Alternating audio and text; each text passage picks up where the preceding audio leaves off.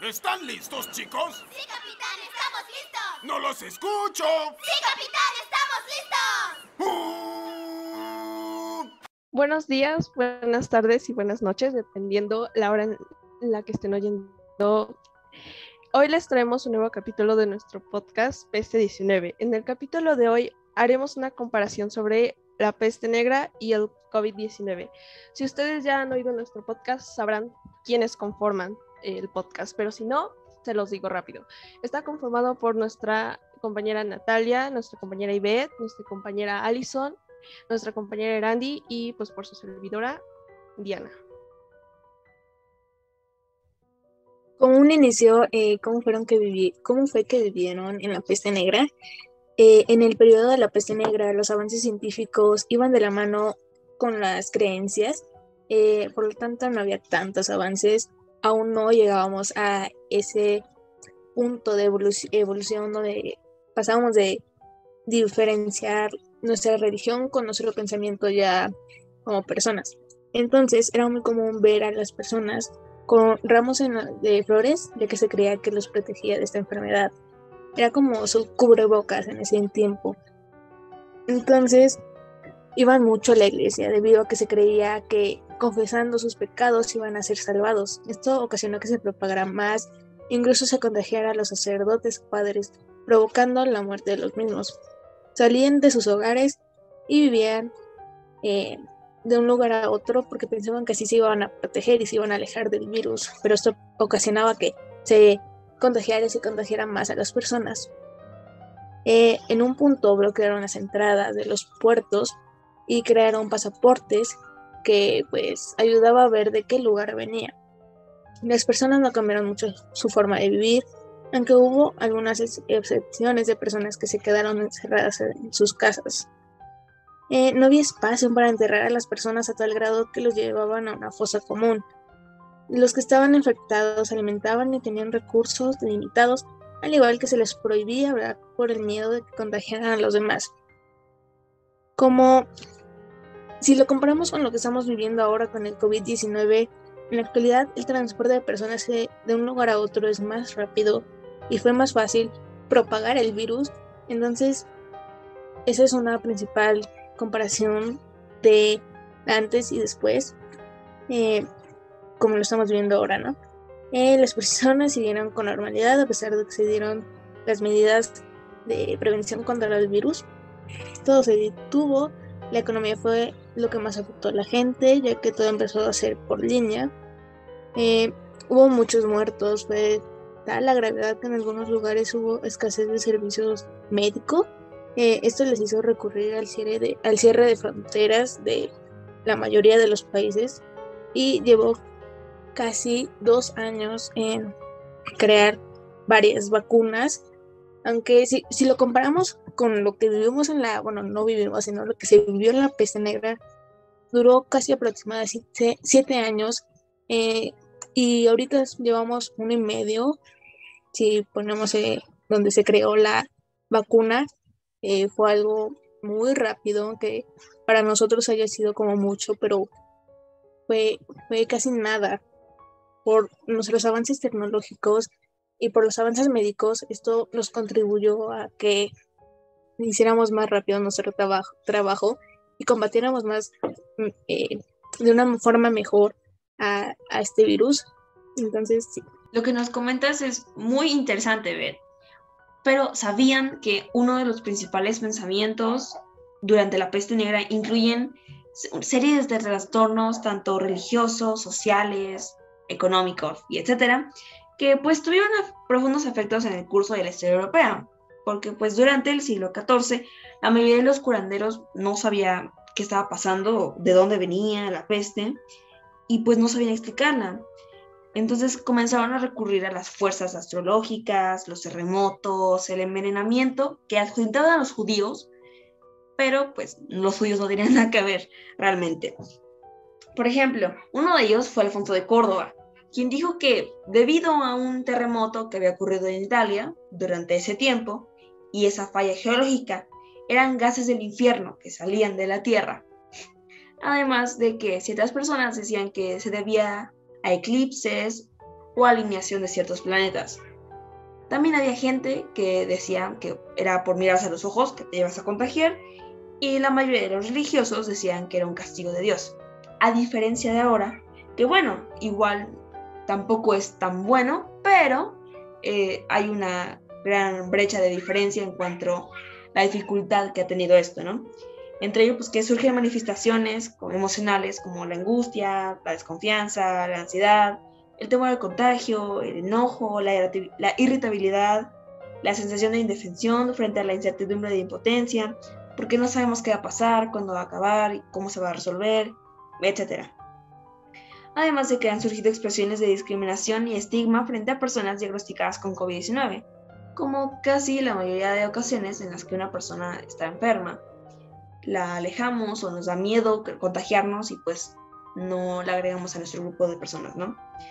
Debido pues a que es una enfermedad transmitible, nueva y desconocida. Justamente como lo decías anteriormente, bueno, como lo decían anteriormente, la ideología que tenían en la peste negra o bueno, en la Edad Media era, era religiosa, conservadora y este, creían que esta enfermedad era un castigo divino y que Dios como los estaba castigando por sus pecados e incluso se negaban a actuar por miedo a que Dios se enojara más de lo que ya estaba. Entonces, sí, este, la religión impide. Y. Ay, eh, adelante, Beth. Ahora sí, comentando lo que decías, eh, en ese tiempo era muy. Igual, muy común ver a las personas eh, dándose de latigazos porque pensaban que así iban a aplacar el enojo, la ira de Dios y pensaban que sí, pues se iban a no contagiar. Entonces eso es algo que quería comentar. Precisamente también, hablando de lo que, de lo que dices, Beth, creo que uno de los papas lo concebía esto como una herejía, entonces los, los tachó de herejes porque realmente lo que estaban haciendo no era tan bueno. Y bueno, actualmente sabemos que la religión o la iglesia está separada de la ciencia, ¿no? Entonces, también hay más como más información de parte de la gente o bueno, puede tiene más acceso a la información por medios como el internet o su teléfono, son como muy fácil de obtener información. Entonces, la, ha, habido, ha habido muchos avances científicos, entonces sí, pues ayudó bastante, ¿no? Que se separa las creencias religiosas de, la ciencia. Muy interesante los, lo que nos comentas eh, sobre su ideología, pero bueno, ahora vamos a ver cómo lograron combatirla o cuál fue la cura. Para la peste negra fue un poco más difícil porque en ese periodo no existió una cura específica, pero usaron métodos para lograr combatirla que fueron eh, medidas fitosanitarias como la calviva, el fuego eran ideas o bueno, métodos un poco pioneros para su época y contrarias al contexto social predominante, pero era lo que les servía en ese entonces porque no había una cura. Después de varios años, el científico ucraniano eh, creó las primeras vacunas del mundo contra el cólera y la peste negra. Ah, bueno, sí, igual lo que, lo que comentabas de que sobre el fuego, eh, a los reyes, eh, un rey, no me acuerdo decir verdad ya el nombre, pero eh, se encerró en su cuarto para hacer como rezar por todos sus devotos, todo su pueblo, y puso fuego alrededor que ocasionó que las pulgas se alejaran. sabemos que la peste negra empezó por las pulgas de las ratas, empezaron a picar a las personas y de ahí se pasó a los pulmones, ¿no? y pues el fuego eh, alejaba las pulgas, entonces eso era como, eso era lo que quería comentar igual.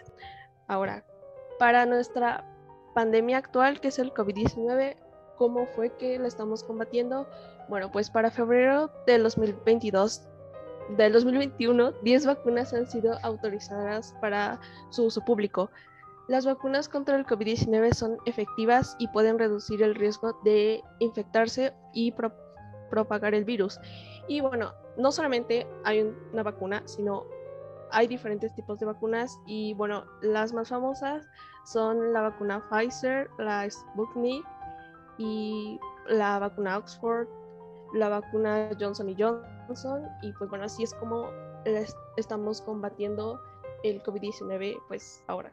Un dato que me gustaría comentar, creo que si estoy bien, ya, del ucraniano que comentaste, su nombre era Valdemar Mordecai Hafkin, el que creó eh, las vacunas contra la peste y la cólera. Otro dato, el cual siento que, bueno, personalmente se me hace bastante interesante, aparte de que siento que debería ser más recalcado, son cuáles fueran las desventajas que tuvieron en ese entonces para que existieran casi 200 millones de muertes y siento que las principales desventajas que encuentro para tantas muertes durante la peste negra era la falta de higiene, tanto personales como en general.